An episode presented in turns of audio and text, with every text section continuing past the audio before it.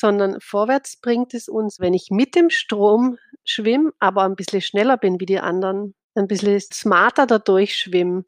Und es war für mich wirklich so einprägend, diese Erfahrung, wie sich das eigentlich anfühlt, gegen den Strom zu schwimmen. Herzlich willkommen zu Brand Trust Talks Beyond, der tiefgründigste Blick hinter die Kulissen von Marken und deren Machern. So, herzlich willkommen zu Brand Trust Talks Beyond, der Marketing Edition. Ich hoffe, es geht euch allen gut und ihr seid gut aus euren Urlauben, Erholungsphasen, was auch immer ihr in den letzten Wochen so getan habt, um euch aufzuladen, zurückgekommen. Und ja, jetzt steht der Jahresendspurt an. Und da gibt es ja bekanntlich gerade im Bereich Marketing und an euch Marketingleute richte ich mich ja besonders, viele Entscheidungen zu treffen. Es geht darum, vielleicht eine Strategie zu planen, neue Inhalte sich zu überlegen, neue Kampagnen und vor allem geht es auch darum, Budgets zu verplanen. Und ich freue mich besonders, dass mein heutiger Gast sich auch mit einem Thema befasst, wo es darum geht, Entscheidungen zu treffen und zwar mit Hilfe der Intuition. Und ich freue mich auch besonders, dass ich meinen ersten Schweizer Gast habe, nämlich die Manuela Palla von der Open Mind Academy. Sie wird euch dann nachher noch berichten, äh, was ihr Background ist und ähm, wie sie dazu kam, das zu tun, was sie tut. Und ich freue mich besonders auf das Gespräch, weil das ist auch etwas, was mit dem ich mich viel beschäftige, wie wir Entscheidungen treffen und wie wir dadurch vielleicht auch bessere Führungskräfte werden. Und ähm, Manuela und ich haben da gemeinsam überlegt, warum die Wirtschaft und Unternehmen bewusstere Führungskräfte brauchen, warum man sich vielleicht mit dem Herzen neue Themen erobern sollte und warum man sich Notizen machen sollte, wenn man etwas mit dem Herzen oder dem Bauch wahrnimmt, warum Gier und Angst uns oft daran hindern, eine gute Führungskraft zu werden oder gute Entscheidungen zu treffen Sie wird uns erzählen, warum sie nicht nur im übertragenen Sinn gegen den Strom schwimmt. Und wir haben eine neue Form des Marketings irgendwie besprochen. Da könnt ihr gespannt drauf sein. Also das, äh, seitdem wir darüber gesprochen haben, treibt mich das auch ein bisschen um. Ja, und sie hat mir auch vorgeschlagen, dass ich meinen Job wechseln soll. Aber hört selber rein, habt viel Spaß und let's go! Hallo Manuela. Schön, dass ich dich als meinen ersten Podcast-Gast aus der Schweiz begrüßen kann. Und ähm, ja, ich möchte gerne wissen, wie geht's dir heute? Mir geht's jetzt sehr gut mit dir, liebe Alexandra. Ich freue mich, dass ich hier sein darf. Ich habe heute Morgen schon, äh, war ich Multitasking äh, unterwegs und habe äh, ein Telefonat gemacht und nebenbei sind mir meine Zimtschnecken im Ofen verbrannt. Oh nein.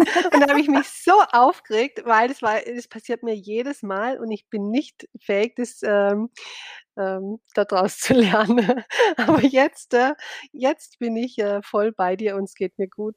Sehr schön. Wenn es dich tröstet, mir geht es mit Granola so. Ich mache mir ein Granola selber und jedes Mal, jedes Mal verbrennt es mir ein bisschen. Ja. Also ich habe mich jetzt an den Geschmack schon gewöhnt, aber ist eben unser persönlicher Style. Ne? Mhm, ne? ähm, ja, liebe Manuela, wie bei mir im Podcast so üblich, ich meine, es geht ja ein bisschen auch um Marketing im weitesten Sinne. Mein Podcast habe ich mich mal mit äh, dem beschäftigt, was ich über dich in äh, Social Media oder im, im Internet finde und wollte dich gerne mal mit dir konfrontieren äh, aus meiner Wahrnehmung. Also ein bisschen investigativ war ich unterwegs.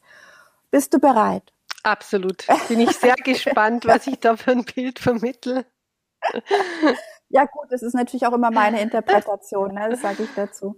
Also ich habe dich als passionierte und vor allem auch ausgebildete Fotografin gefunden und habe da gesehen, dass du gerne das äh, vermeintlich gar nicht so plakative äh, äh, ähm, aufnimmst, sondern eher so die kleinen Alltagsdinge oder auch Unscheinbares, aber da eine ganz eigene Perspektive dazu gibst und äh, das Ganze auch so bearbeitest, dass es einfach ja ähm, einmalig wird und auch eine andere Bedeutung bekommt oder eine, eine pointiertere Bedeutung.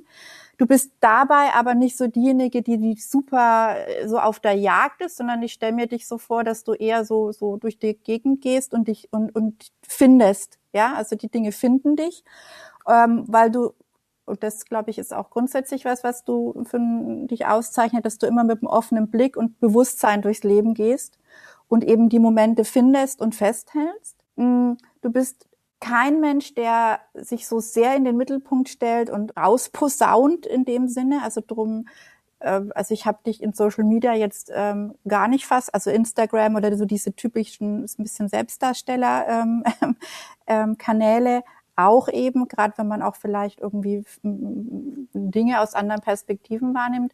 Also du bist da, glaube ich, sehr ähm, modest, um es mal so auszudrücken. Du vertraust sehr auf deine Intuition und pflegst sie auch. Da kommen wir ja später bestimmt auch noch drauf. Ich habe dich als jemanden wahrgenommen, der die Natur, die Stille liebt und die Zeit auch gerne nutzt, um zu denken und auch vielleicht zu hinterfragen. Und du bäckst gerne dein eigenes Brot, habe ich gelesen. ja, für dich ist lebenslanges Lernen essentiell und dabei geht es dir gar nicht so sehr immer nur ums Wissen, sondern vor allem auch um das Erleben. Also es muss nicht immer der einfachste Weg sein, sondern das, was einen am meisten herausfordert und vor allem auch aus der Komfortzone holt. Und es ist dir wichtig, etwas zu bewegen, durch Fotos, durch Fragen, durch Lernen, durch Vermittlung, auch von anderen Denkansätzen und vor allem durch Netzwerken auch. Ja, und mein Fazit wäre zu dir, du hast den Growth Mindset, wie man ihn heute so schön benennt, quasi in die Wiege gelegt bekommen und gehst mit offenem Blick und Herzen durch die Welt. Der Austausch mit Menschen ist dir sehr wichtig, um zu lernen, zu reflektieren, aber auch um anderen neue Perspektiven zu öffnen. Also das Thema, dass du auch gern andere befähigst. Dabei erlaubst du dir, das zu tun, was du für richtig hältst und hörst vor allem eben auf dein, deine Intuition. Und den Ausgleich zu all dem findest du in der Natur, wo du eben auch gerne die ruhigen Momente suchst.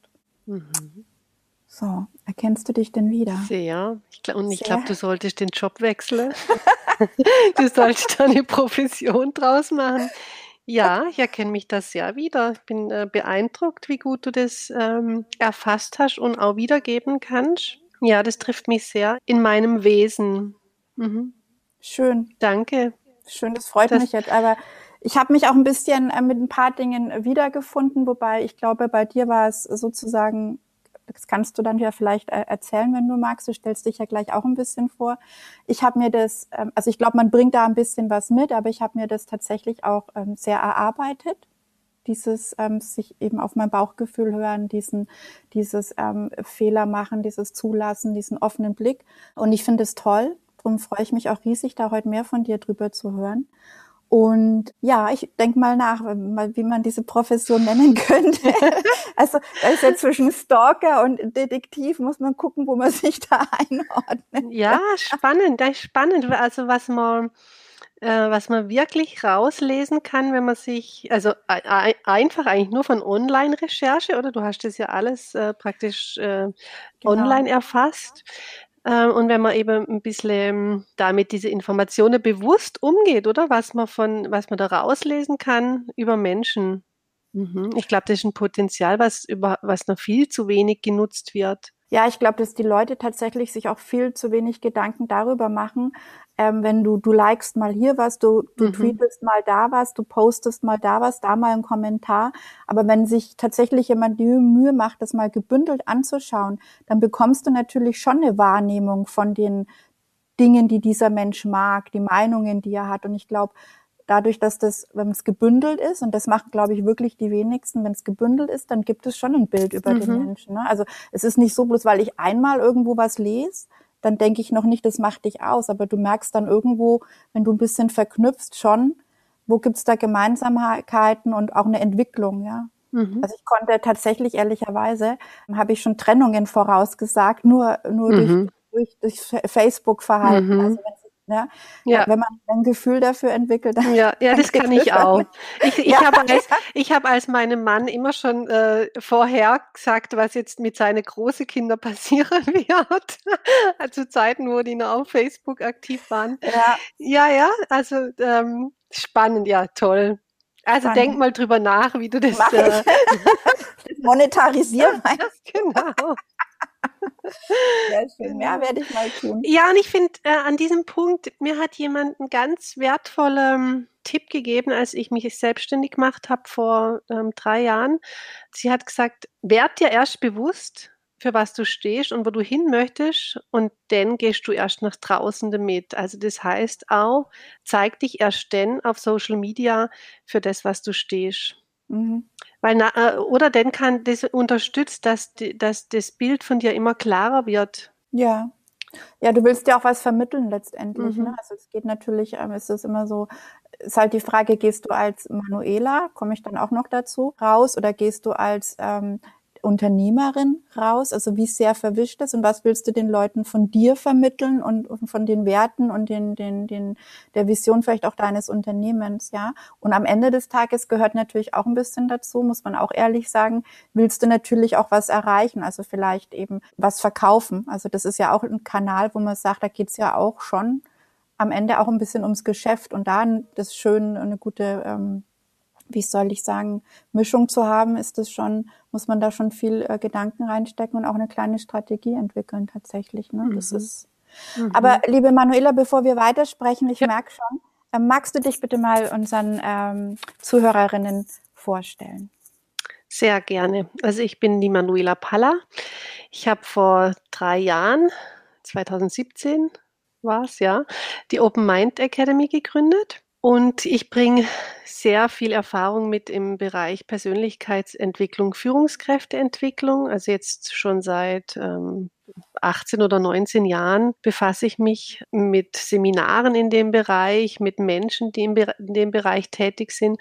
Und ich möchte mit der Open Mind Academy diesen Menschen eine Bühne geben, einerseits Menschen mit einer Transformationserfahrung und andererseits Menschen, die bereit sind für die Transformation und von, von diesen Menschen, denen ich eine Bühne gebe, lernen möchten, sich inspirieren lassen möchten, sich äh, berühren lassen möchte. Äh, einfach, dass, dass ich Menschen begegne, die sich gegenseitig zum Wachsen inspirieren. Und ähm, für mich ist das ähm, die größte Freude, wenn ich Begegnungen schaffen kann, die sowas anstoßen und wenn die Menschen dann nach einer Zeit zu mir kommen und sagen, hey, das war für mich so wertvoll, diese Begegnung, dann ist das für mich, da geht mir das Herz auf. Mhm. Und ich äh, fokussiere mich auf Führungskräfte, weil ich denke, wir brauchen in der Wirtschaft bewusstere Führungskräfte, Menschen, die sich mehr reflektieren, Menschen, die sich zum Wohle aller einsetzen und sich weniger von ihrem eigenen Ego steuern lassen. Und dafür brauchst ähm, die Selbstreflexion. Genau, und für mich das ist auch ein Prozess äh, in, in dieser Entwicklung. Das ist für mich, es wird mir immer klarer, dass mich Menschen faszinieren, die selber eine Transformationserfahrung gemacht haben. Die kann unterschiedlich groß sein, aber einfach Menschen, die durch so einen Prozess durchgegangen sind und mit einer anderen Haltung heute durchs Leben gehen. Ich meine, dass Transformation in erster Linie eine Haltung ist und nicht eine Frage von Tools. Da habe ich auf irgendeinem LinkedIn-Beitrag von dir was gelesen, da bin ich dann mal tiefer rein, weil der mich so ein bisschen gecatcht hat, wo es eben darum ging, dass wir aufhören müssen, so von, von Einzellösungen, Einzelindividuen in Unternehmen äh, zu diesem Wir-Gefühl zu kommen, ja? dass wir uns halt als Einheit verstehen und da auch sozusagen als lebendigen Organismus ein Stück weit, mhm. so interpretiere ich das, wo ich eben halt nur ein Teil eines großen Ganzen bin und äh, ich glaube auch als Führungskraft muss man sich so verstehen. Mhm. Also, und ähm, ja, du sagst schon, ich soll mich vorstellen. Du hast mir ja ein paar Fragen im Vorfeld geschickt. Ähm, mhm. ja. Die Frage, wer bist du? Äh. die haben wir gerade beantwortet. Ja, das sind unsere Ritualfragen, die wir sozusagen auch in den Podcasts meiner äh, Moderatorenkollegen Colin Fernando und, und, und Philipp Spittel-Nilzarski immer stellen, ähm, weil wir natürlich ja trotzdem eine, eine Markenberatung sind und wir natürlich auch gerne ein bisschen was so zu dem äh, Thema von dir erfahren wollten.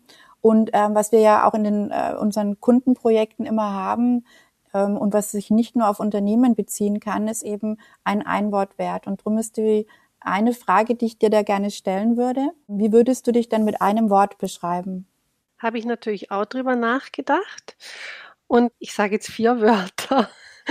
Bitte? Äh, ich, ich, bin im Vertrauen. Du bist im Vertrauen.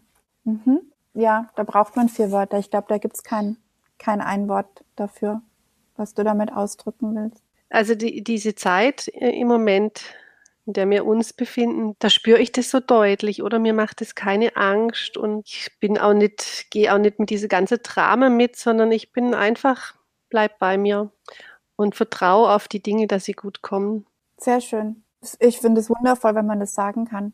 Also das, da, weißt du, so mhm. das in sich sein, finde ich. Da kommt jetzt die nächste Frage, so ja ein bisschen banal vor ehrlicherweise, aber ich stelle sie trotzdem. Was ist denn deine Lieblingsmarke und warum? Habe ich geht natürlich auch lange überlegt und ich bin nicht so ich würde jetzt von mir sagen, ich bin nicht markeaffin, ich bin eher qualitätsaffin. Äh, mhm. Also ähm, das steht für mich im Vordergrund. Und aber ich, wenn es um die Marke geht, würde ich sagen Patagonia. Mhm. Äh, das be beeindruckt mich sehr, dass sie sich wirklich dem verschrieben haben, also dass die Nachhaltigkeit auch konsequent leben und auch ihre Umsatzziele dieser Nachhaltigkeit unterordnen, finde ich großartig. Mhm. Ja, und die Marke steht eben auch für Qualität. Also ich glaube, mhm. das ist natürlich auch was, wenn du da sagst, dass dir Qualität wichtig ist, dann steht eine Marke eben dafür, dass du weißt, da kriegst du die Qualität, mhm. ja. Ob mhm. vielleicht mitunter verbunden mit einem höheren Preis, aber den zahlst du dann auch gerne eben. Mhm. Gut, und kannst du dich denn, und das ist dann unsere andere Ritualfrage, kannst du dich denn noch an eine Lieblingsmarke aus deiner Kindheit erinnern? Ja, äh, auch da, äh, du merkst, ich bin so, ähm, ich, wie ich komme aus diesem Outdoor-Sport und äh, das war damals die Marke Think Pink. Ich weiß ah. gar nicht, ob es die heute noch gibt, aber das war das Größte. Think Pink, ja. Ich war so in dieser äh, Kletterszene unterwegs und da war das äh, einfach eine tolle Marke. Und also es ist jetzt nicht unbedingt Kind, die Zeit der, der Kindheit, da kann ich mich nämlich, ähm, da, da, Gelder gab es bei mir kaum Fernseh. Ähm, wir sind auf dem Land groß geworden, das war nicht so wichtig. Aber nachher so in der, als Jugendliche, äh, als sich die Welt ein bisschen geöffnet hat, da ähm, hat das Bewusstsein ein bisschen zugenommen. Ja, also ich, ich kann mich auch nicht entsinnen in meiner Jugend ehrlicherweise oder Kindheit, dass Marken so ein großes, äh, so eine große Rolle gespielt haben. Das war damals, glaube ich, auch noch ein bisschen anders als heute, dieses Bewusstsein auch dafür. Aber es gab natürlich oder gibt immer noch diese Klassiker Lego, Barbie, Playmobil, mhm. Also diese Mattel oder die Automarke oder ich, was hatten wir mal bei einer Teilnehmerin vom Seminar, ähm, die hat Aral als ihre Lieblingsmarke ah, genannt, ah, ja. weil, weil sie da immer äh, sonntags mit dem Papa äh, ja. so zum Autowaschen gefahren ist. Und ja, also das gibt's ja die ganz unterschiedlichsten äh, Connections und Verknüpfungen. und wahrscheinlich der dann Lolli kriegt hat. Ja, irgendwie sowas. Oder ähm, ja, das war so Quality Time mit Papa ja, und das genau. war halt mit genau. Aral verbunden. Also das mhm. fand ich dann schon auch irgendwie toll, sehr, oder? Sehr süß, ja, doch, ja. dass das einem so und ich glaube unbewusst fährst du dann halt, wenn du die Auswahl hast, fährst du dann ja. halt auch mhm. da als Erwachsener zu Aral. Mhm, super. Äh, ja, für mich war das so, Think Pink, das war so der Zugang zur äh, großen weiten Welt. Mhm. Manuela, was ich mich gefragt habe, wie ich eben ähm, erfahren habe oder gelesen habe, dass du auch Fotografin bist und ausgebildete Fotografin. Wie ergänzt sich das denn für dich? Also hat dir deine Ausbildung irgendwas für deine jetzige Profession mitgegeben, wo du sagst, dieser, dieser Blick dieser, dieser Blickwinkel oder diese neuen Perspektiven oder dass man halt, sage ich mal, eine Realität auch durch Bearbeitung, wieder wie auch immer, Farbgebung, was auch immer verändern kann. Hat das irgendwas auch jetzt mit, mit dir gemacht, wo du sagst, davon profitierst du jetzt? Ist das irgendwas, wo du verknüpfst? Ja, absolut. Also es hat mir wie in zwei Richtungen was gebracht. Zum einen war ich ja sehr jung, als ich die Ausbildung gemacht habe, mit äh, zwischen 17 und 20. Fand ich irgendwie schon hart, ähm, sechs Tage die Woche zu arbeiten in dem Alter. Und äh, das war nur so alte Schule. Ähm, da durfte man auch nicht telefonieren während der Arbeitszeit. Also es war echt äh, sehr, sehr prägend von Rahmenbedingungen. Und auf der anderen Seite war mein Lehrherr ein Künstler, und es war einfach wahnsinnig toll, von dem zu lernen, wie er die Dinge, was er für einen Blick auf die Dinge hatte. Und es ging immer um den Detailblick auf kleine Strukturen. Mhm. Also wirklich zu sehen, was man eigentlich im Kleinen vorfindet. Und auch ein sehr verbunden mit einem sehr hohen Qualitätsanspruch. Also das sind also der, der eine Weg oder dieses, diese Anforderung, einfach jeden Tag da auf der Matte zu stehen in dem Alter und, äh, und, und zu funktionieren und andererseits eben dieses Sehen und diesen Qualitätsanspruch und ja, einfach dieses, auch eine schöne Haptik, oder? Das ist ja auch was ganz Sinnliches. Ähm, auch damals, wir haben da selber auf Schwarz, also ein Schwarz-Weiß-Labor gehabt und dass diese Werke durch die eigenen Finger gehen, mhm. das ähm, hat mich sehr geprägt, ja. Und, und wirklich einfach dieses Sehen. Also ich gehe da, ich hab, bin überzeugt, es hat mich das sehr gelernt. Ich gehe mit offenem Blick durch die Gegend und, ähm, und sehe Dinge, die andere um mich herum nicht sehen. Mhm. Manchmal, wenn wir beim Radfahren sind, kann es sein, dass ich plötzlich mein Fahrrad äh, dass ich vom Fahrrad springe, weil da, weil der Wald Erdbeere hat und mein Mann, der, der sieht über, der, der denkt, was macht sie denn jetzt schon wieder? Der hat die gar nicht wahrgenommen.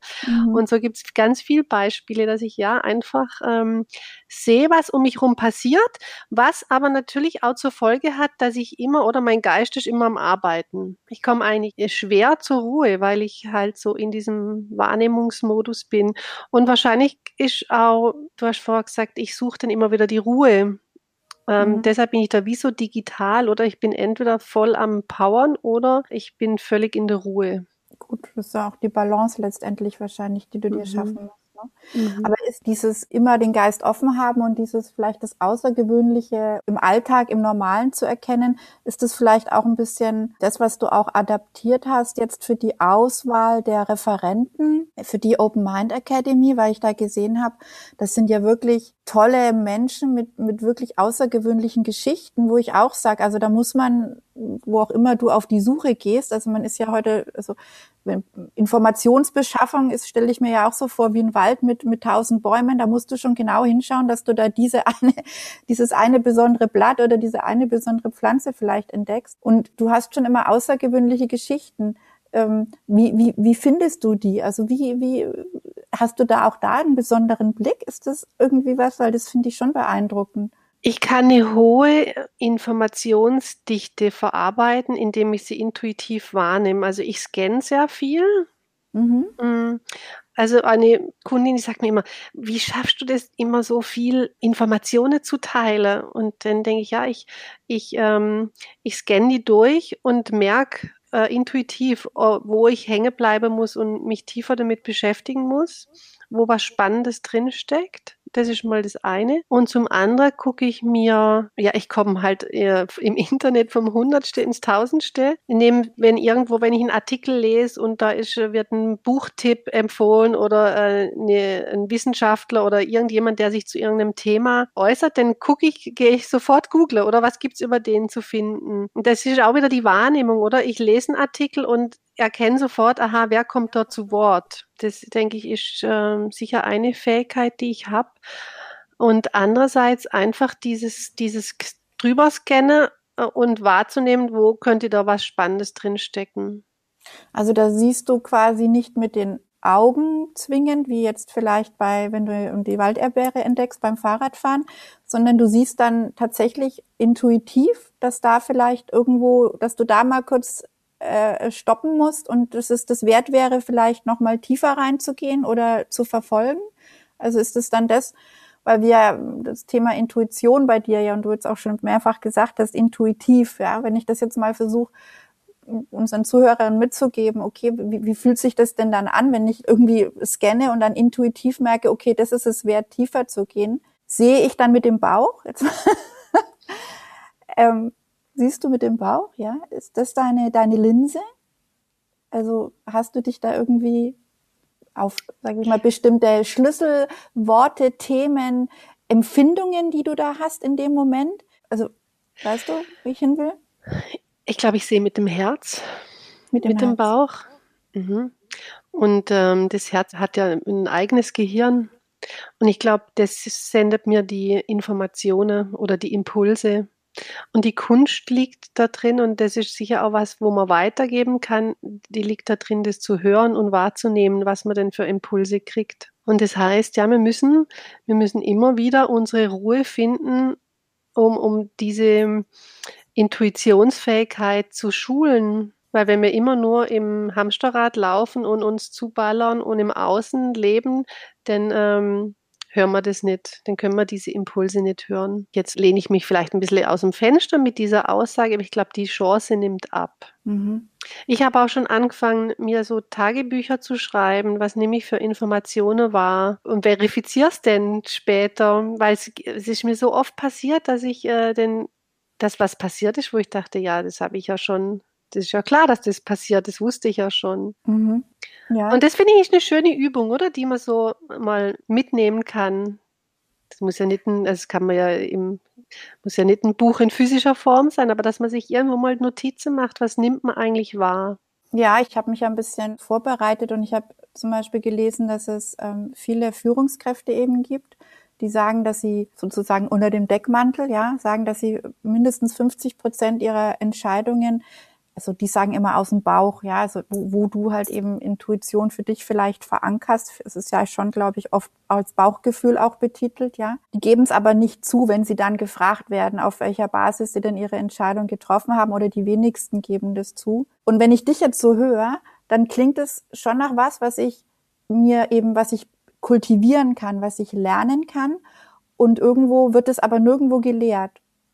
Weißt du, wie mhm. du es jetzt eben gesagt hast, Dinge mal aufzuschreiben, dann mal zu gucken, ob man denn mit seiner, mit seinem Gefühl recht hatte, mit seiner Intuition, das zu verifizieren, wirklich mal bewusst zu versuchen, den Verstand wegzulassen und mal so wirken zu lassen und, und, und dann so abzugleichen oder so. Das klingt ja fast ein bisschen wie, wie was, was man lehren könnte, beibringen könnte, aber das ist ja, es gibt es in keiner Universität oder in keinem kein ähm, Studium oder Schule oder irgendwas wird das gelehrt. Ist das auch das, was du mit der Open Mind Academy letztendlich erreichen willst? Sozusagen ein bisschen eben Intuition lehren und da eine, an den Menschen das mitzugeben? Oder willst du eigentlich mehr erreichen, dass, dass die, die schon ein Gefühl dafür haben, unter Gleichgesinnten das auch mal offen ausleben können? Weil es natürlich, wie gesagt, im Geschäftsfeld noch nicht so sag ich mal, als Entscheidungsgrundlage, glaube ich, akzeptiert ist. Da sind wir dann ja doch eher oft hm, faktenbasiert und äh, messbar und was auch immer. Mhm. Also das ist spannend. Ähm, da muss ich dir ehrlich gestehen, ich muss, muss da auch nochmal selber drüber nachdenken, ob äh, inwiefern ich da die Intuition äh, wirklich so als Einzelthema aufnehmen möchte. Aber ich finde es so sehr spannend, oder wenn man das jetzt mal weiterdenkt, ähm, weil das, was du vorher beschrieben hast, ja, ähm, 50 Prozent von den Führungskräften haben, wissen Dinge intuitiv und, und, können sie dann aber nachher gar nicht richtig ähm, äh, belegen. Ja, dass man eigentlich versucht, oder die Intuition im Unternehmen zu fördern und dann auch von den von den Menschen, die intuitive Impulse kriegen, dass man von denen gar nicht verlangt, dass sie das belegen müssen, sondern dass man da wiederum auch vertraut in denen ihre Fähigkeit und sagt, okay, du hast es so wahrgenommen, dann probieren wir das jetzt so, wie du das sagst. Also denke ich, ist mhm. auch ein ganz neues Führungsverständnis, aber das braucht halt Vertrauen und es braucht die, die eigene Erfahrung, ähm, dass man die eigene Intuition dass einem die was sagen kann, wo noch er sich als richtig rausgestellt hat. Ich glaube, das ist wie die Vorbedingung, oder? Dass man als Führungskraft, wenn man das so implementiert in seinem Team oder in seinem Unternehmen, selber schon die Erfahrung gemacht hat, dass das sehr wertvoll ist. Ja, also ich nehme es ja so wahr, also A, glaube ich, ist es immer noch ähm, ohne da jetzt irgendwie irgendwas anzetteln zu wollen. Aber es ist immer noch so ein bisschen so ein Männer-Frauen-Ding. Ich weiß nicht, wie du es wahrnimmst, aber ich glaube, so in der Historie kam ja irgendwann mal, also ganz früher war ja viel Intuition. Dann kam ja irgendwann hier alles ist rational und, und nur was der Verstand erklären kann, das ist, hat dann irgendwie eine Daseinsberechtigung. Und ich glaube, irgendwann ist es dann auch mal ein bisschen so äh, gekippt, dass quasi Ratio automatisch männlich war und Männer und, und alles, was Intuition war oder Hexerei oder was auch immer, ja, war immer dann weiblich. Und ich glaube, das ist auch heute noch so. Also ich glaube, in dem Moment vielleicht auch unbewusster, also Mann, Frau ist natürlich jetzt irgendwo immer ein Riesenthema, aber dieses Thema Ratio, Intuition oder wenn du vielleicht bei Intuition auch mal Emotionen mit, mit ins Spiel bringst, ist es immer noch so ein bisschen bei Frauen verankert, aber wir sind natürlich in der Welt, wo viel Männer auch Führungskräfte sind, darum ist es, glaube ich, auch da noch unterschwellig was, was ähm, auch noch eine, eine, eine Kultur braucht.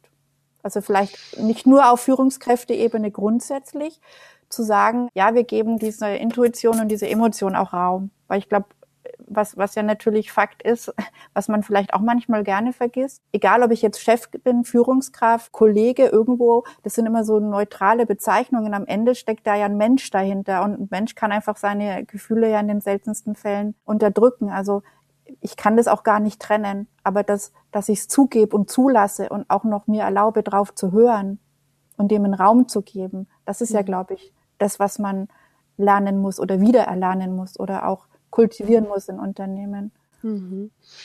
Du hast vorher auf diese Gender-Frage äh, bist eingegangen und für mich stellt die sich gar nicht so. Ich merke, ich springe da nicht so drauf an, das immer irgendwie männlich oder weiblich zuordnen zu wollen, weil ich finde, dass dann die Gefahr ist, dass man dann sagt, ja gut, ich bin ein Mann, äh, ich kann das nicht, sondern mir geht es eher darum zu sagen, okay, ich kann es vielleicht jetzt noch nicht, aber ich bin in der Lage, mich zu entwickeln oder das zu lernen. Ja, nee, ich bin, ich bin da voll bei dir. Ich glaube mhm. nur, dass mhm. eben im, in dem Umfeld, wo, sie, wo man sich bewegt, das automatisch irgendwo bei den, bei den jeweiligen Menschen so ist. Dass mhm. da halt einfach.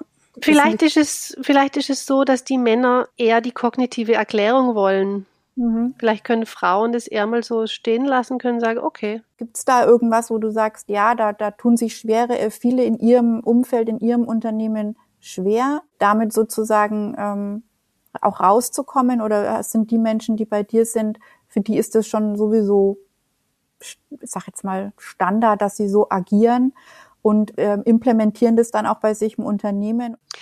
Ich würde es mal so sagen, dass es Menschen sind, die auf dem Sprung dahin sind. Oder mhm. die merken doch, da gibt es noch mehr um mich herum und die dann auch affin sind auf diese Themen, die ich anbiete. Die sind ja auch manchmal, also die können äh, auch vielleicht ein, ein bisschen abgehoben oder crazy wirken, oder? Jetzt habe ich zum Beispiel ähm, einen blinden Chiropraktiker, mit dem mache ich eine ähm, Veranstaltung mit einer, zusammen mit einer Organisationsentwicklerin, die das dann auch äh, übersetzt in, in den Firmenkontext. Äh, und da geht es um Heilung und, das, äh, und sowas finde ich, ja, das finde ich total spannend, oder? Wenn man auch aus anderen Disziplinen lernen kann und dann zu gucken, okay, wann, was heißt denn das jetzt für mich? Mhm. Und da die Teilnehmer, die auf sowas äh, anspringen, oder die müssen schon eine gewisse, einen gewissen Zugang ähm, haben zu ihrer Reflexionsfähigkeit, zu ihrer Intuition, dass die überhaupt das nachempfinden können, was das denn, dass sie da davon was lernen könntet. Der Wille ist da. Hast du denn über die Jahre jetzt, du hast ja auch bevor du die Open Mind Academy gegründet hast, hast du gesagt, ja auch schon Seminare für Führungskräfte gemacht, auch gerade zum Thema Persönlichkeitsentwicklung. Merkst du denn über die Jahre eine Entwicklung von Führungskräften hin zu bestimmten, wie soll ich sagen, Moden oder Methoden oder irgendwie Veränderungen? Also auch durch vielleicht ja all das, was in, in, unserer Welt, in unserem Leben passiert, wie Unternehmen sich ändern mussten, auch durch die Digitalisierung, durch die digitale Transformation. Wie, wenn du das so beschreibst, kannst du das beschreiben? So den, den Move, den Führungskräfte machen in deiner Wahrnehmung? Machen sie denn einen überhaupt? Ja, ja, ja. Also das, ähm, das gibt wunderbare Menschen. Ich glaube, man muss unterscheiden. Es gibt die Menschen, die eine persönliche, einen persönlichen Schicksalsschlag haben. Für die ähm, kommt es wie von außen, dass sie von außen gefordert sind, sich nochmal zu hinterfragen und sich mit dem Leben auseinanderzusetzen.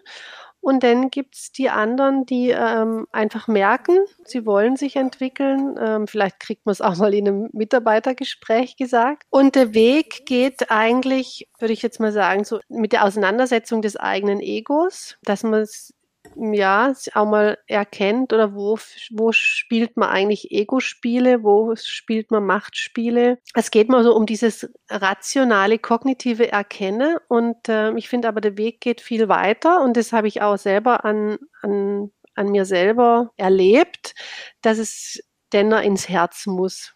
Das, äh, wenn man das Herz außer Acht lässt, dann äh, ist die, die Entwicklung einfach noch nicht vollendet. Und, und ich glaube, wenn man es wirklich schafft, so aus dieser, wirklich auch so physisch in, aus dieser Herzensebene zu agieren, dann wird vieles viel leichter.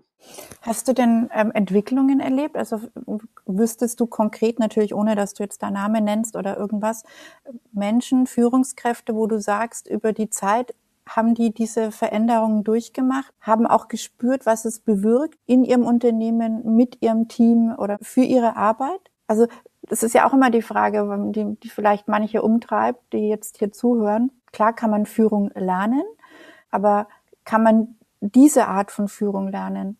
Oder ist das was, wo du vielleicht schon ein bisschen auch was mitbringen musst? Wie ist da deine Erfahrung? Also ich bin ja grundsätzlich überzeugt, dass der Mensch ähm, entwicklungsfähig ist. Klar kann er das lernen und ich finde wirklich, es steht und fällt äh, damit, wie man sich auf die Themen einlässt und wie man, wie es einem gelingt, Abstand zu nehmen von seinem Ego.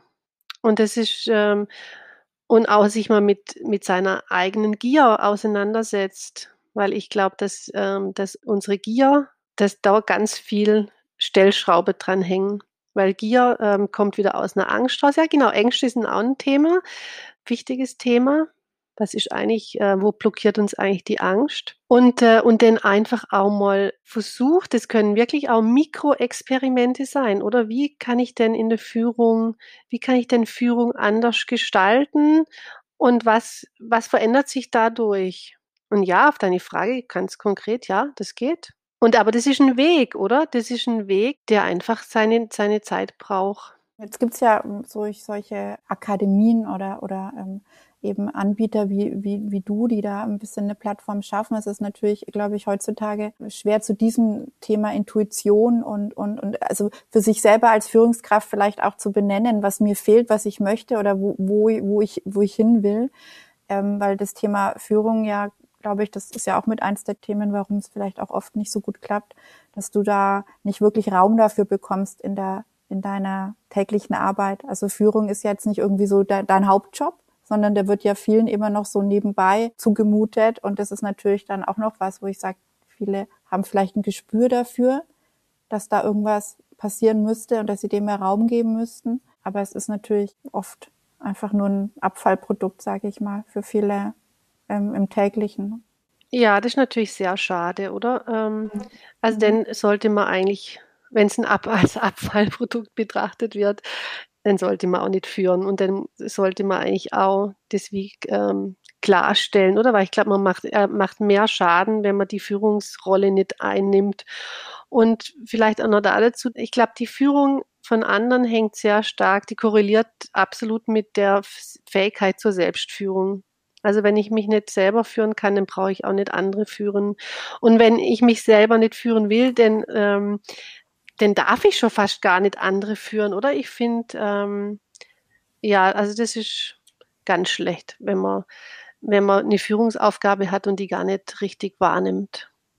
Ja, ich glaube, manche, manche fallen da so rein. Ich glaube, mhm. es ist einfach heutzutage auch durch die Karrieremöglichkeiten, ja. Stufen, Anforderungen gar nicht so, dass du da oft die Wahl hast, sondern wenn du irgendwo Karriere machen willst mhm. und nächste Stufe erklimmen willst, dann heißt es ja auch automatisch, du hast ein Team und dann hast du plötzlich Führungsverantwortung und öh, ja. bist du plötzlich, ne? Ob du da ein Talent dazu hast oder den Wunsch überhaupt danach hast, ähm, diese Verantwortung zu übernehmen, weil das ist, das ist schon was. Also so, so gehe ich ran, dass ich einfach sage, das sind Menschen, die mir in gewisser Form, ja, ihren, ihren Arbeitsalltag, vielleicht ihre, ihre persönliche ähm, und berufliche Entwicklung anvertrauen. Also ich empfinde da tatsächlich Verantwortung. Absolut, ja.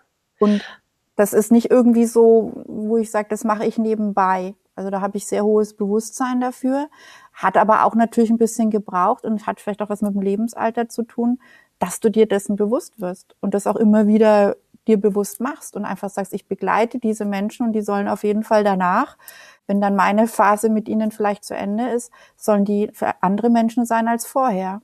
Ja? Mhm. Also besser aber ich glaube, da dürfen wir in der Unternehmen noch viel lernen, ähm, das dass ich, das, ähm, dass man auch Karriere machen kann, ohne Führungs, eine Führungskraft sein zu müssen. Und ich an die, das gibt's ja auch schon, oder? Das ist ja, ähm, es gibt ja schon irgendwie eine Projektleiterkarriere und es gibt ähm, ja, aber eine Führungskarriere.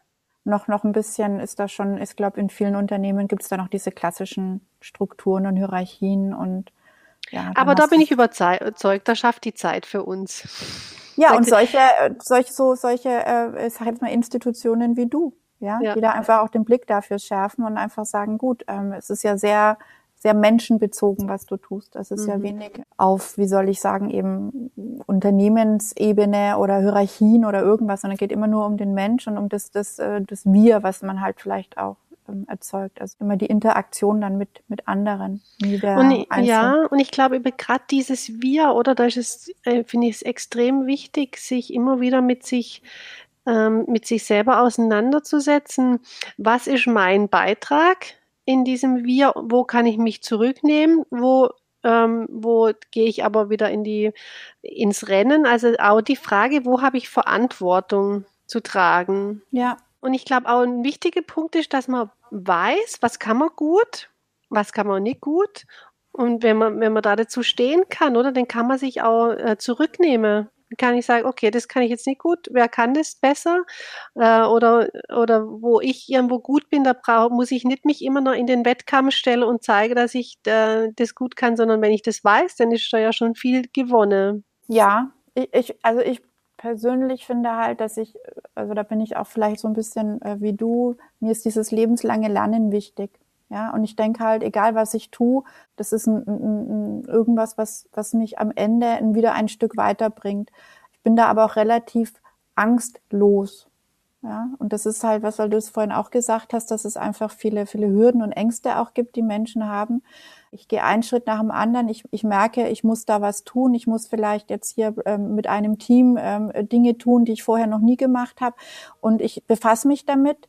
Ich gehe mal angstfrei ran und dann gehe ich den ersten Schritt und schaue, wohin mich der führt und hol, hol mir halt immer wieder so ein bisschen so eine Wahrnehmung ab. Ja, also ich, ich lasse mich hinterfragen und ich hinterfrage mich und gehe einen Schritt nach dem anderen und Dinge, die ich, die, die ich gut finde oder wo ich eine gute Resonanz habe, die verstärke ich einfach. Und das ist halt sowas, dass ich sage, okay, ich lasse mich halt auch mal drauf ein und gebe dem Ganzen einen Raum. Und ich glaube, viele Menschen, die haben aus welchen Gründen auch immer, die muss ich nicht ähm, bewerten, einfach Angst oder schlechte Erfahrungen selber irgendwas so für sich irgendwie vielleicht Selbstbewusstsein oder was auch immer, ja, Selbstwert.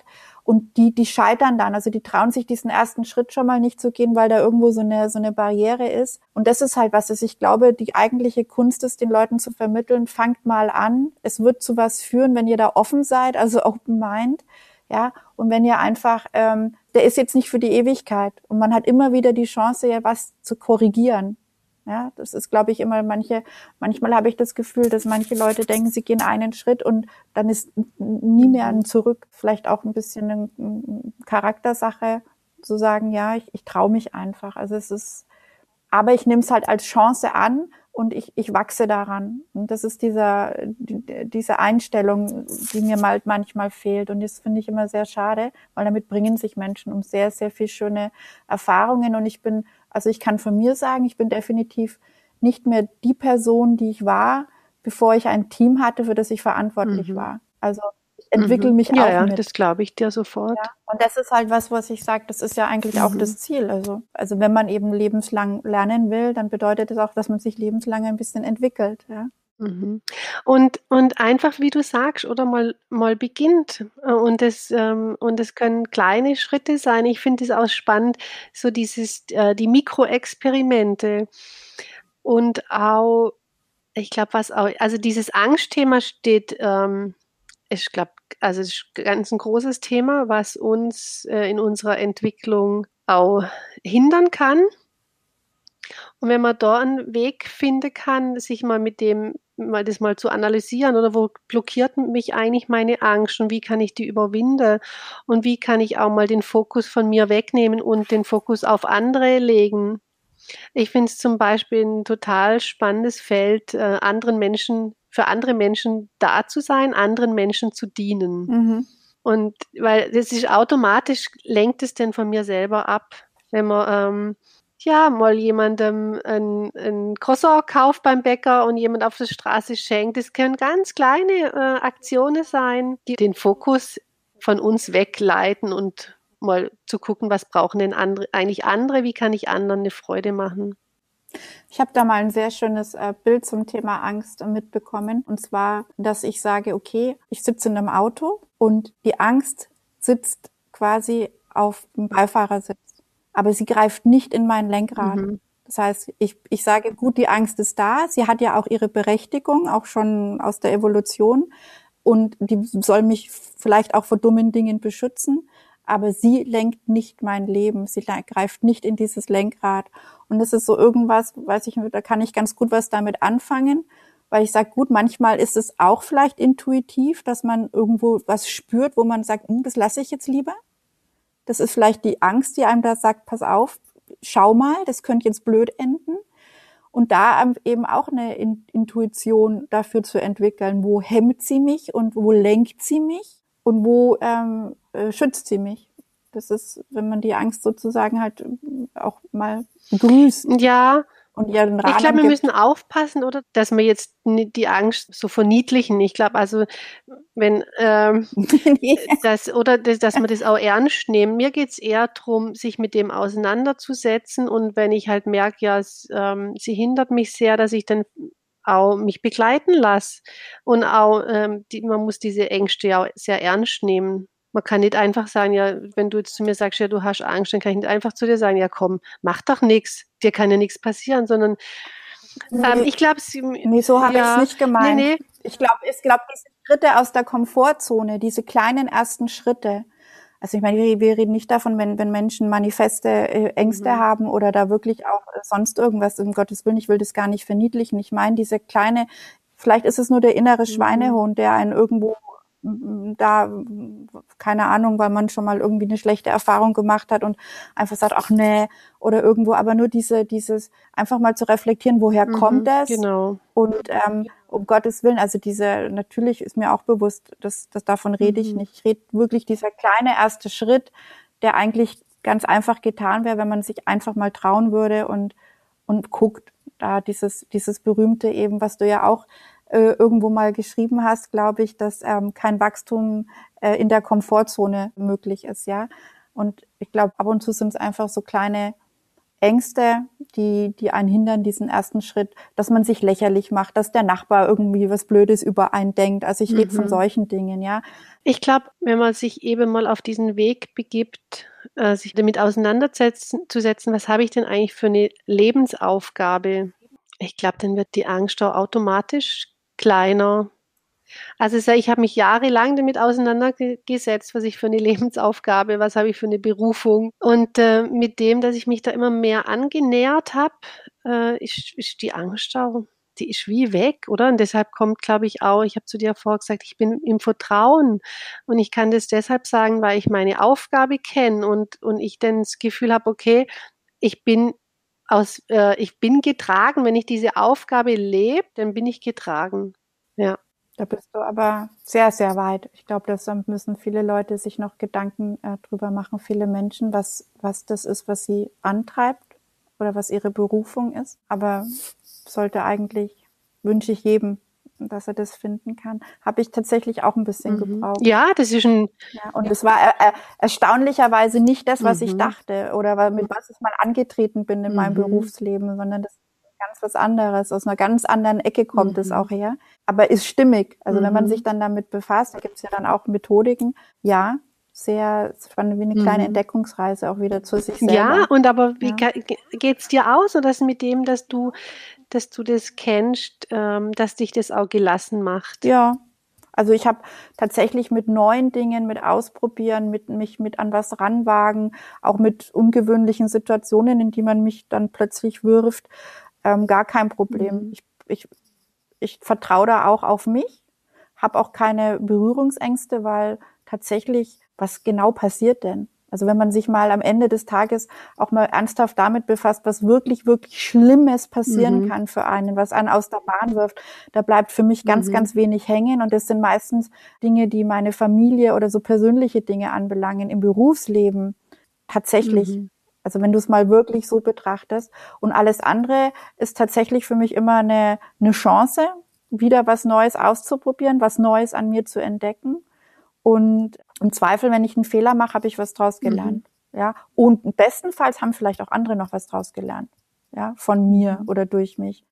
Ja, also das finde ich, das ist ein, ein ganz ein spannendes Feld, sich mit dem auseinanderzusetzen und das eben und aber auch zu akzeptieren oder dass es ein Weg ist, der nicht von heute auf morgen gegangen sein wird. Mhm. Ja, aber am Ende, ich sag ja, also wir, wir, wir wir sind ja jetzt selber hier auch in einem Unternehmenskontext. Wir sind eben hier mit dem Podcast von Brand Trust, aber am Ende sitzen wir hier als zwei Persönlichkeiten. Und ich glaube, auch bei dir ist es so, wie viel Manuela steckt denn in der Open Mind Academy? Ich nehme an, ganz, ganz viel. Also wir nehmen unsere Persönlichkeit einfach in unser Berufsleben mit. Und darum sollten wir unsere Persönlichkeit genauso entwickeln und ihr, ihr, ihr ähm, Raum geben, wie wir vielleicht unsere beruflichen Skills oder Fortbildungen etc. angehen. Einfach sagen, ja, weil auch als Mensch spiele ich da ja eine immense Rolle. Ja, auch mit meiner Intuition dann eben. Insofern, Liebe Manuela, jetzt passt es gerade so gut und ich hätte ja noch eine Frage, auch eine Ritualfrage, allerdings nur von, von meinem Podcast, nicht von den Kollegen. Die würde ich dir jetzt gerne, gerne stellen, ja? Bist du mhm. bereit? Magst du mir sagen, was dein bester Fehler war? Ja, kann ich. das ist, ähm, da habe ich natürlich auch ein bisschen drüber überlegt, ähm, schon der beste Fehler. Ist ja auch irgendwo so eine Wertung. Also ich, ich sehe jetzt, äh, ich nehme nehm jetzt mal die Wertung raus und sage einfach mal, ich verstehe es so, was war ein Fehler, der sich ähm, nachher zum Gute, mhm. äh, zum Gute wandelt. Und die, äh, es ist noch nicht ganz vollbracht, aber ich habe ja, wie, äh, wie du ja weißt, habe ich ja immer den Querdenker-Retreat gemacht. Und jetzt kann ich den immer Querdenker-Retreat nennen.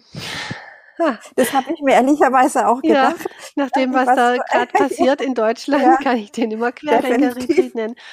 Und ich habe mir jetzt äh, eben auch mich damit auseinandergesetzt, oder wie, wieso eigentlich Querdenker-Retreat und was entsteht jetzt daraus? Und habe auch nochmal so über diesen Querdenker per se nachgedacht, den Begriff. Und ich komme heute zum Schluss. Eigentlich gefällt mir der Querdenker auch gar nicht. Ich habe das damals wie das war irgendwie so ein gesetzter Begriff und deshalb habe ich das auch Querdenker-Retreat genannt. Und der Querdenker-Retreat wird jetzt zum Open Mind Retreat, was ja wie mhm. viel logischer ist, oder, dass der Retreat ja. so heißt. Und äh, von dem her äh, denke ich, ja, Fehler A, dass ich nicht damals gar nicht mich so richtig mit dem Querdenker auseinandergesetzt habe. Und das Positive ist jetzt praktisch wie von außen an mich, äh, wird von mich herangetragen, dass ich mir darüber Gedanken machen muss, was passiert mit diesem Begriff und denke, ja klar, das Naheliegende oder dass der Open Mind Retreat heißt, das habe ich überhaupt nicht gesehen. Ja. Also wird aus diesem Querdenker Retreat oder Open Mind Retreat und der Querdenker, ich habe, wenn wir noch kurz Zeit haben, möchte ich dir erzählen, ich bin, schwimme viel im Fluss mit Strömung. Und äh, weil man da immer so schnell vorwärts kommt, habe ich angefangen, gegen den Strom zu schwimmen. Okay. Und es ist total anstrengend, kann ich dir sagen. Ja, ähm, der, da verspannt sich alles, oder gegen den Strom zu schwimmen. Du siehst nicht, was liegt eigentlich vor dir, also wo schwimmen eigentlich deine Beine hin. Und ich finde, da geht's heute, das ist gar nicht mehr der Weg, der uns vorwärts bringt, sondern vorwärts bringt es uns, wenn ich mit dem Strom schwimme, aber ein bisschen schneller bin wie die anderen ein bisschen smarter da durchschwimmen. Und es war für mich wirklich so einprägend, diese Erfahrung, wie sich das eigentlich anfühlt, gegen den Strom zu schwimmen. Wenn du es dann tatsächlich vom, vom Metaphysischen ins mal ins Tatsächliche ja. übersetzt, ja, mhm. da hast du recht. Ja. Das, aber das ist so, man sagt es so einfach, ja. ne? Aber ja, aber es ist dann eine bewusste Entscheidung, auch dass man das auf sich nimmt. Ja, hast du recht. Und finde ich auch spannend mit dem Querdenker-Retreat. Also ich ähm, möchte gar nicht wissen, sind da irgendwie, hast du da, warst du da konfrontiert mit, mit Leuten, die, die meinten, dass sie bei dir da irgendwelche Dinge auch erfahren oder war das jetzt, äh, nee, gar du das nicht. alles noch vermeiden? Okay. Nein, nein, weil mhm. das war ja das letzte Jahr, ähm, der hat das letzte Mal im Januar 2020 stattgefunden. Ah, okay. Und, und jetzt 2021 konnte ich ihn ja gar nicht durchführen. Ähm, mhm. Und diese ganze Querdenker-Szene in Deutschland, die hatte erst nach Januar 2020 okay. ähm, angefangen. Nein, nein, ich bin überhaupt. Und ich, äh, ich also ich lasse das auch, oder? Äh, ich ändere jetzt da rückblickend nicht den Namen, aber nein, auf die Zukunft betrachtet ähm, reagiere ich dort drauf. Ja. Ja, gut, der Name hatte ich halt eine Zeit lang begleitet und hatte seine Berechtigung und jetzt ist gut. Ein ja, aber weil du eben fragst, oder was war der Fehler? Der Fehler ja. war, dass ich das schon damals gar nicht so groß, das war irgendwie so hip, ähm, Querdenker, es war irgendwie ein cooler Name, aber ich habe mich schon damals gar nicht damit so, ja, das so auseinandergesetzt. Mhm. Und jetzt habe ich mir halt wirklich überlegt, okay, was heißt das eigentlich? Wie fühlt sich das eigentlich an? Und das ist kein Gefühl, was mhm. ich nach außen tragen möchte, sondern es geht wirklich mehr drum, wer macht Dinge anders, wer ist seiner Zeit voraus. Und das schafft man nur, wenn man mit dem Strom ein bisschen schneller schwimmt. Ein schöner bester Fehler. so, und ähm, Jetzt muss ich dich doch noch eine Frage fragen. Auch das ist, weiß ich nicht, ob du das bei uns mitbekommen hast. Und der Speak, also der, der Gast des letzten Podcasts hinterlässt immer eine Frage für den nächsten Gast. Mhm. Und das letzte Mal hatte äh, Colin Marius zu Gast. Marius hat eine, wie soll ich sagen, ein Unternehmen, das sich viel mit künstlicher Intelligenz und Algorithmen beschäftigt. Und er hat dir die Frage hinterlassen, wenn es eine künstliche Intelligenz gäbe, die genau die gleichen Aufgaben erfüllen könnte wie ein Mitarbeiter, würden Sie dann eher einen Mitarbeiter einstellen oder die künstliche Intelligenz in Anspruch nehmen? Äh, ich würde tatsächlich die KI einsetzen und gucken, wo gibt es doch noch ein anderes Feld für den Mitarbeiter. Wo, wo, wo, wo, wo unterscheidet er sich? Mhm. Wäre jetzt eigentlich äh, spannend äh, zu überlegen, zu sagen, okay, ähm, man, man hört sich unseren Podcast an und dann sollen die Leute einschätzen, wie du geantwortet hättest. Mhm. Weil ich mhm. bin sicher, manche hätten da jetzt eine andere Antwort mhm. erwartet, aber finde ich gut. Aber ich ja. habe jetzt gerade, also, oder mein, ähm, die innere Antwort war ja, ja, mit dem müssen wir uns auseinandersetzen, oder? Da können wir auch nicht die Augen verschließen. Die KI wird die Jobs übernehmen, wo es geht. Und trotzdem glaube ich, dass es noch einen Unterschied gibt, was nur der Mensch kann. Ja. Gut, heute, wir sind heute eh noch nicht da, oder? Technologisch nee, gesehen.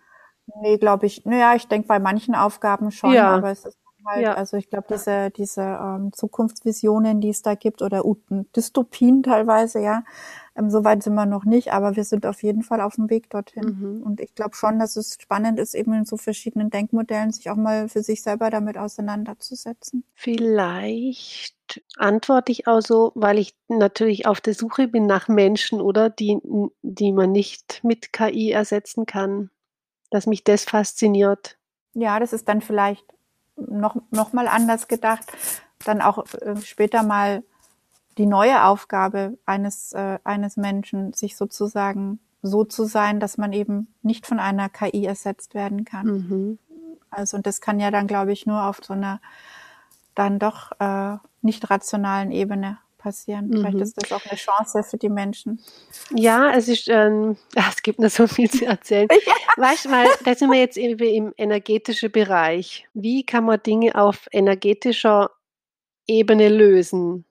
Das ist jetzt zwar ein bisschen crazy, oder? Aber ich habe mir das natürlich in der Vorbereitung auch überlegt, äh, weil du jetzt aus einer, du kommst aus dem Bereich Marke und Marketing, da sind wir noch nicht, da glaube ich, da sind wir, ähm, da gibt's gibt's noch Facetten, die wir noch nicht bearbeiten, sondern ähm, zum Beispiel energetisches Marketing oder wie kann ich Marketing machen, indem ich mich mental und geistig mit meinen Kunden verbinde ohne dass ich irgendwas machen muss, sondern ich mache es nur gedanklich, energetisch. Mhm. Dann, Manuela, machen wir doch mal spontan was. Lass uns doch mal ein bisschen gucken, wie jetzt unsere Zuhörerinnen das finden und ob wir da vielleicht einfach sagen, wir machen eine, eine noch eine Folge mit dir und wir widmen uns mal dem Thema, wenn da Interesse wäre weil das, also ich habe schon Lust drauf. Also bin, bin, das, bin sehr ähm, gespannt. Aber ich, äh, das ist ein guter Punkt. Lass mich erstmal Erfahrung machen, weil du, du halt, äh, ich habe mir natürlich auch überlegt, was stelle ich denn für eine Frage, was ich noch gern lernen möchte.